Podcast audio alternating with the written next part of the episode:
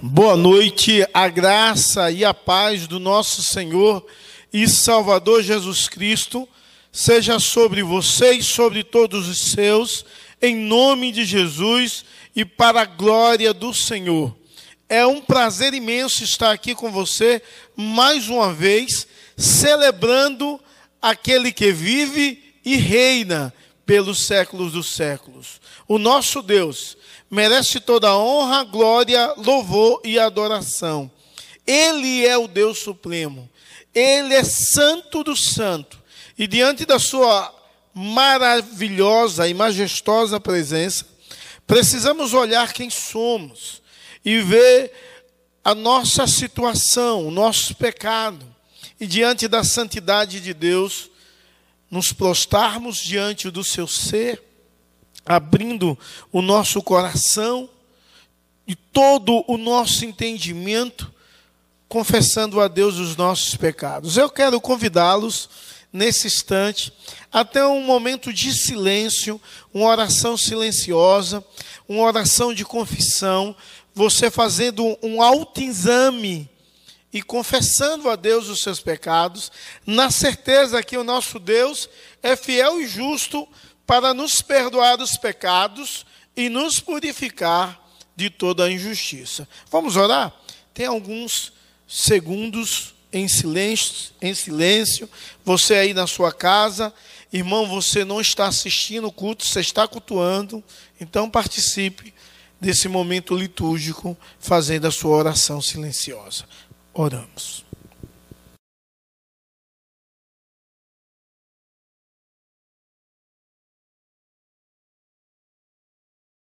Deus, diante da tua presença aqui estamos, queremos, ó oh Deus, te pedir perdão, pois magoamos a tua santidade, ferimos ao Senhor.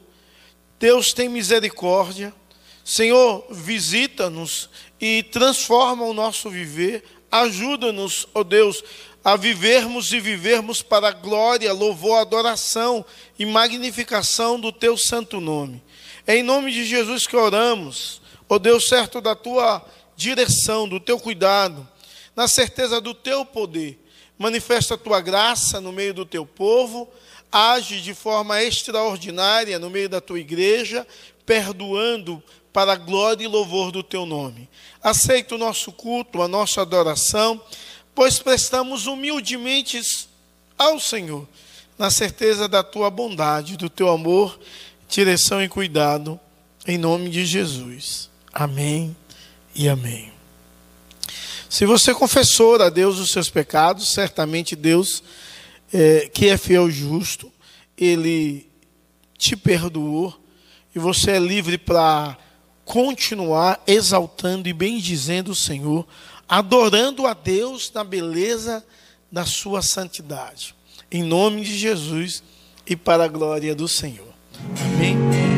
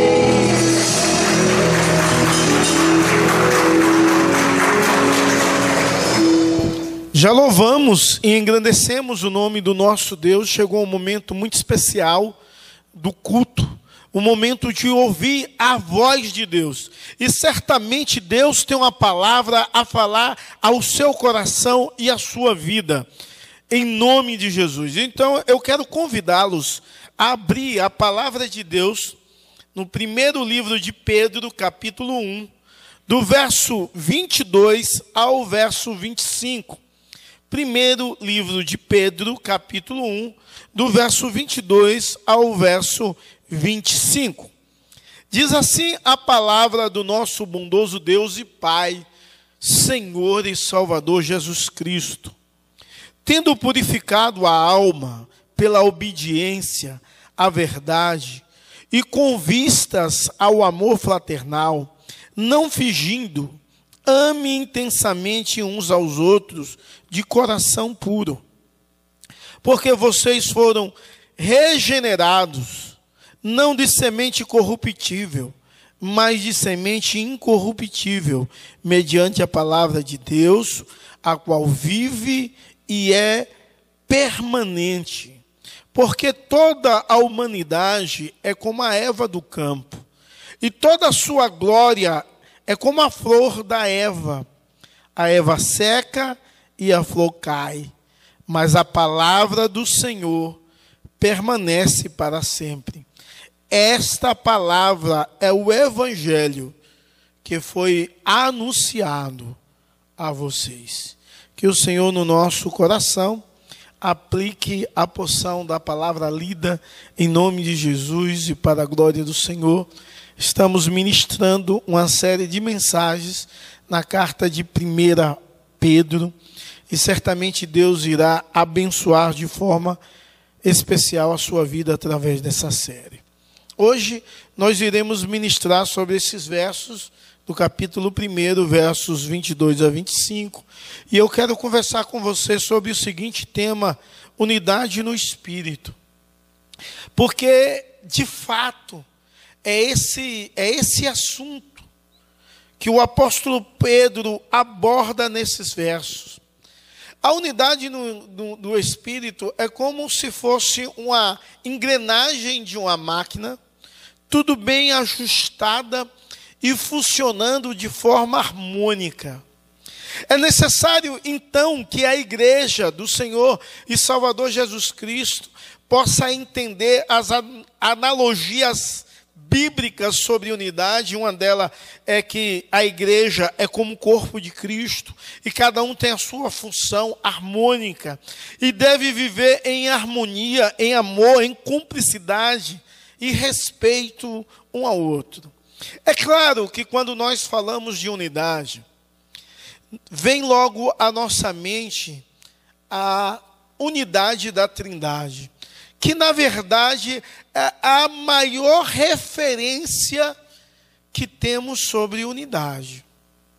E essa referência é tão magnífica e extraordinária que é referência para casamentos e é referência para a igreja do Senhor Jesus Cristo, onde os três se tornam um, de mesma essência e caráter, os três de mesma natureza, eles se tornam um e trabalham de forma cines,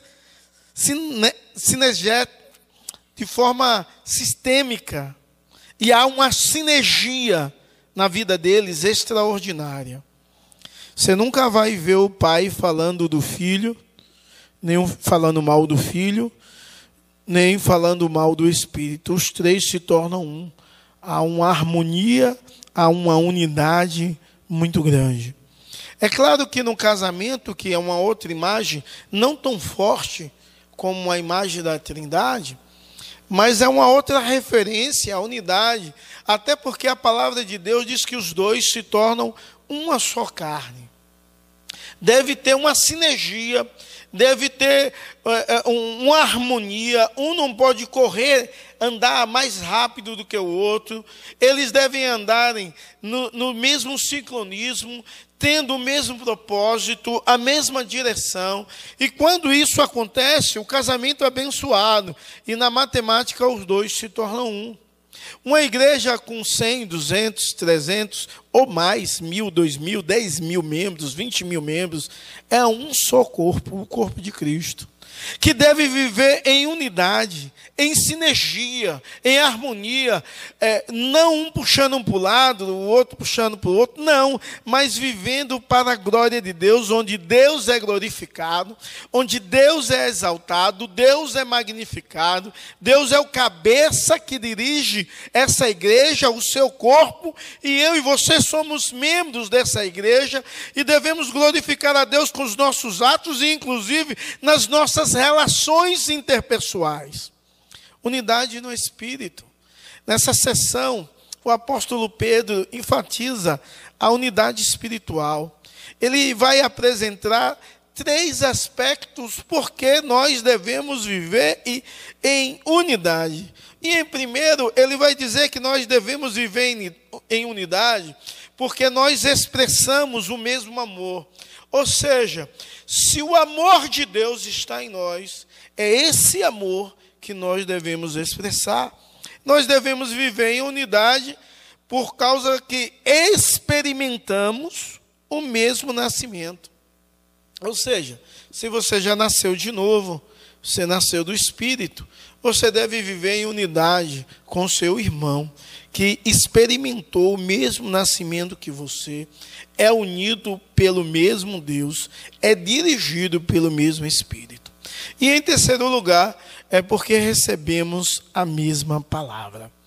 É claro que ele vai começar trazendo à nossa mente, ao nosso coração, a ideia do amor, o próximo, um amor intenso.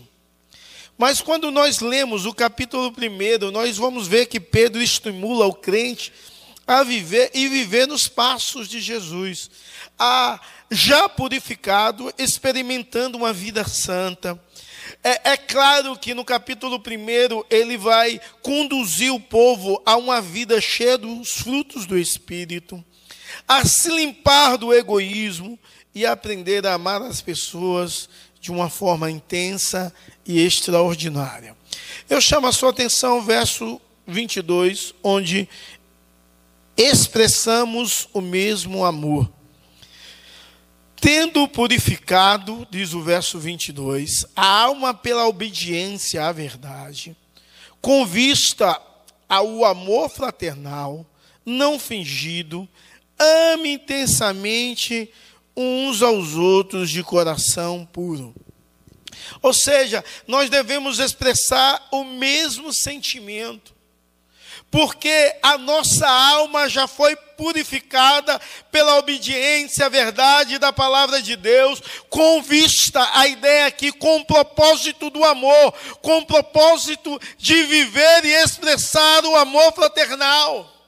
É claro que na sua grande maioria das vezes a palavra amor ela tem possivelmente duas conotações, tem várias conotações, mas geralmente Pedro vai usar a palavra amor em duas conotações. Primeiro, no original grego, ele usa a palavra amor, é, o termo é Filadélfia, que é dar a ideia de um amor fraternal.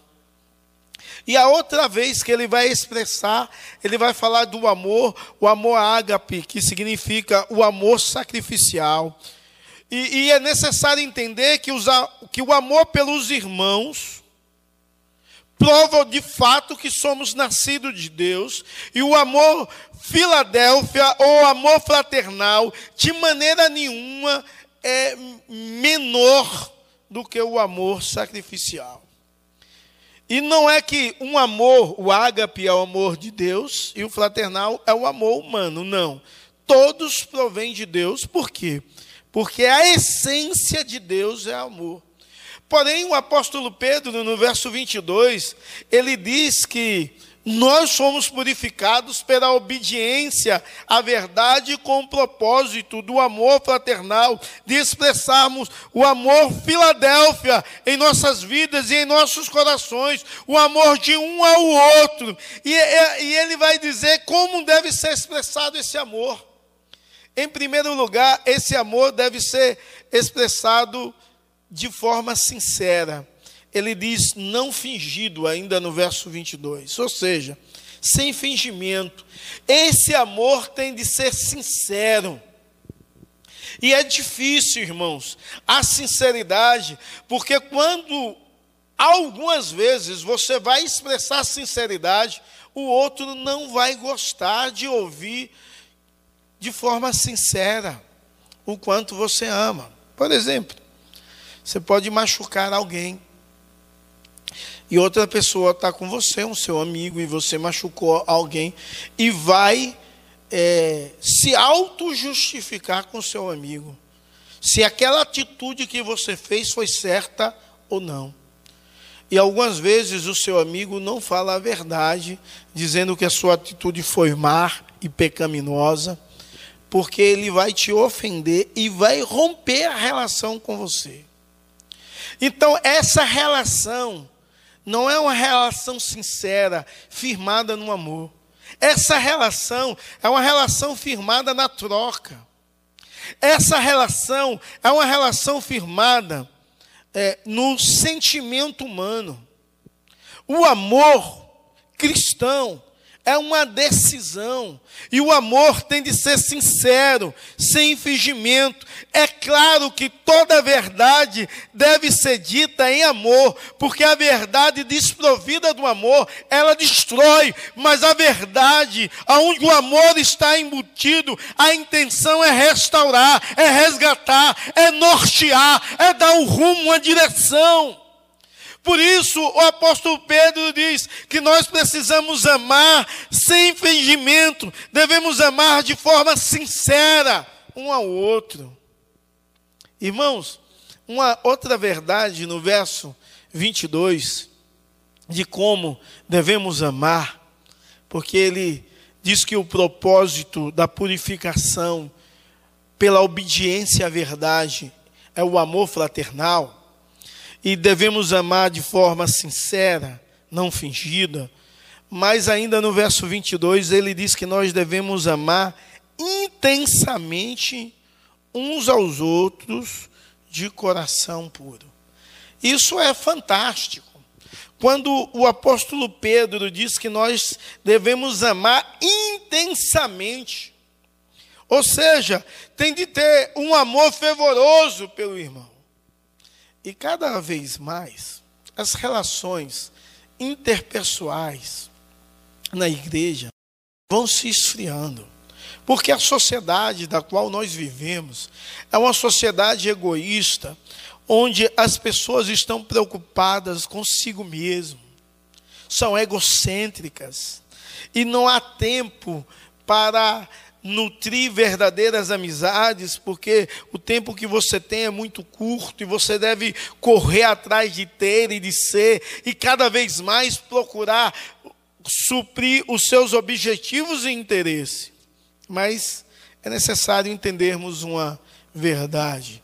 A verdade é que o apóstolo Pedro diz que o amor para com o nosso irmão tem de ser fervoroso. Eu tenho de amar o meu irmão intensamente.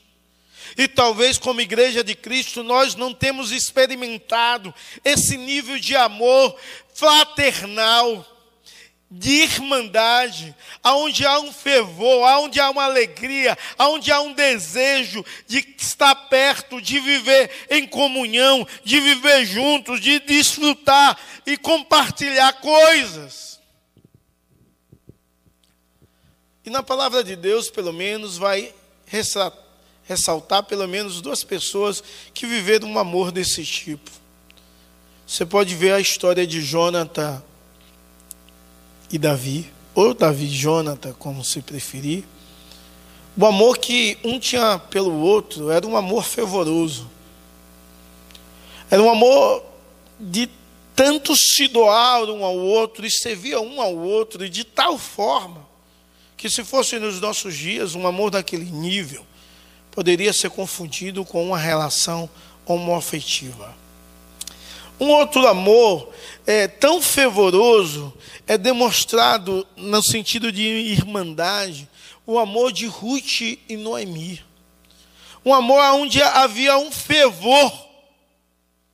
Talvez a sua relação com o seu irmão Talvez a sua relação com os membros da sua igreja é tão fria e apática, tão distante do propósito de Deus e da verdade que Deus deseja para você como igreja de Deus e povo de Deus.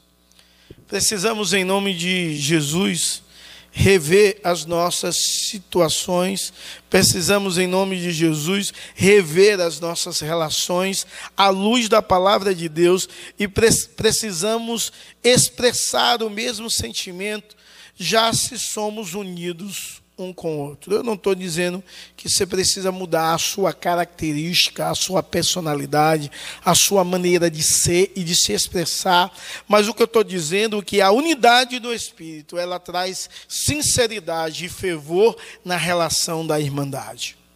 Uma outra coisa que nós devemos entender e viver em unidade no Espírito é porque nós experimentamos o mesmo sentimento.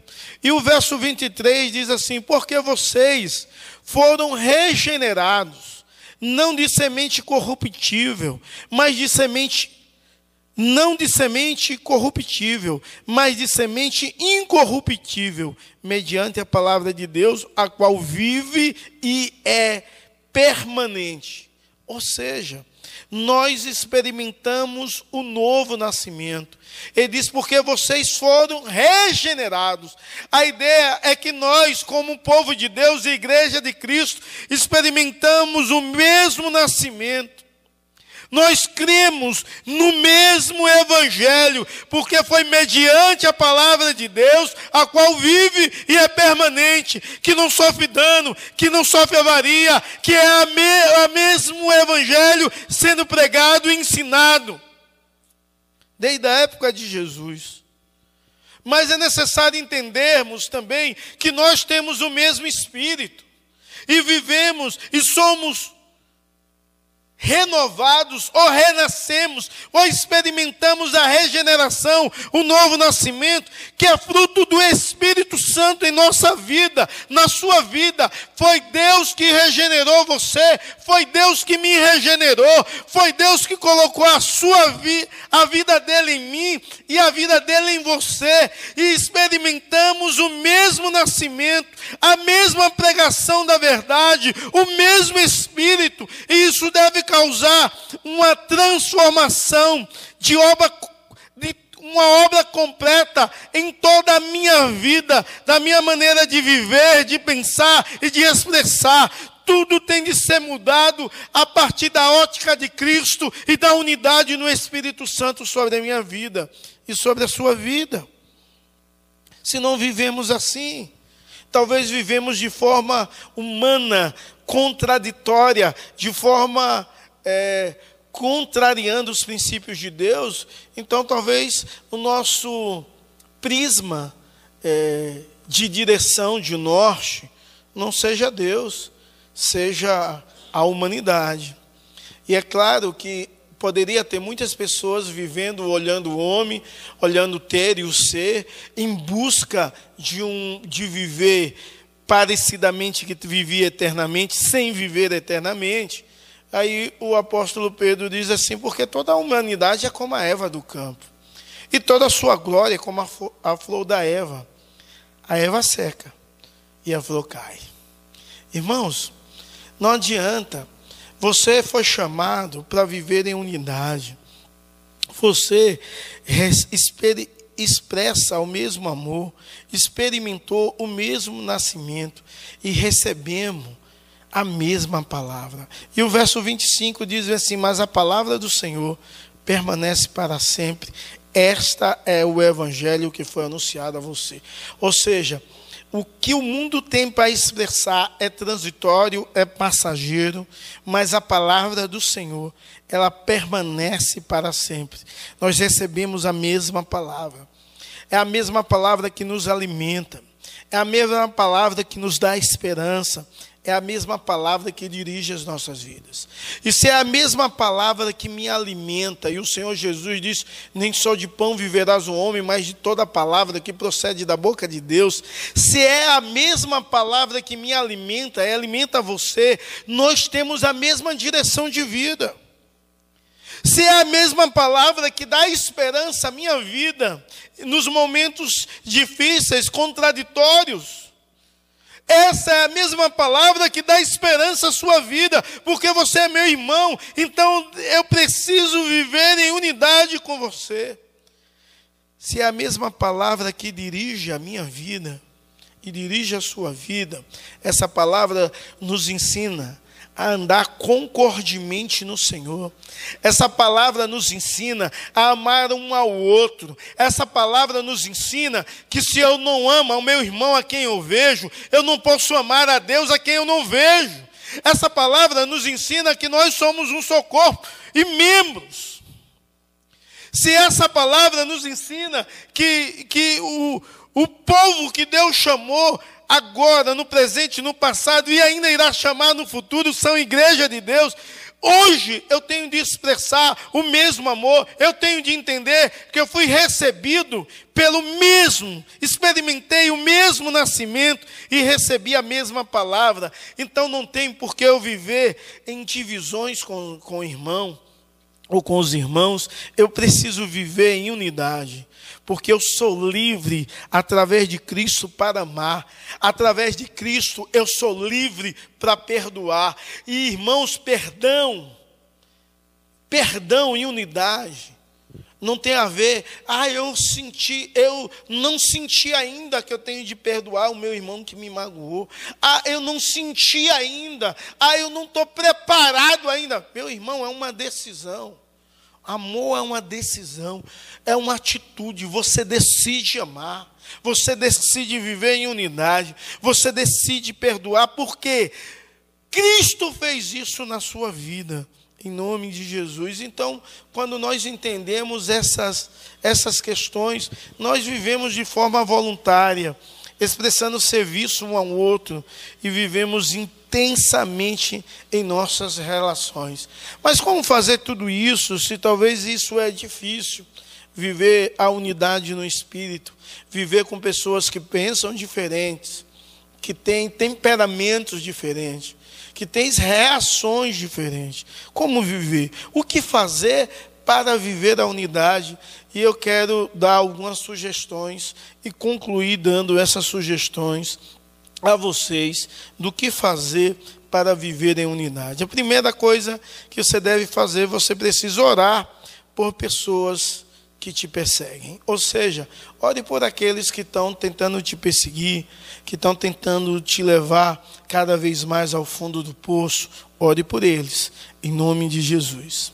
Uma outra coisa, uma outra atitude que você pode tomar é amar a quem se apresenta caído. Sabe, a igreja é o único lugar onde deixa os seus feridos à, à margem do caminho. Você precisa aprender a amar a quem se apresenta caído. Você precisa aprender a amar aquele que está disciplinado, aquele que pecou, aquele que cometeu um ato aos seus olhos muito pecaminoso, mais do que você. Então não se ache superior a ele. Ame. Sabe por quê? Porque você é pecador do mesmo nível, porém cometendo outros pecados. Ame o que se apresenta caído, cuide do caído, ajude no processo de restauração, cultive o bem ao máximo de pessoas possíveis. Você, na sua igreja, você que está que vai ouvir essa mensagem e é de outra igreja, você que ainda não é cristão, eu quero te dizer que você precisa cultivar o bem, ao máximo de pessoas possíveis. Você precisa expressar amor ao máximo de pessoas possíveis. Você precisa viver bem também com o povo da sua família, da família da fé, e ter alegre dedicação em servir um ao outro.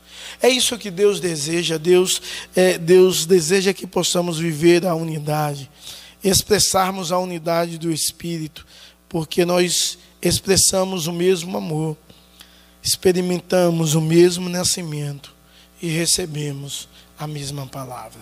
Que Deus te abençoe, que te guarde, te sustente em todos os seus dias, em nome de Jesus, e que você possa amar como Deus ama a você. Em nome de Jesus e para a glória do Senhor. Vamos orar? Deus, em nome de Jesus.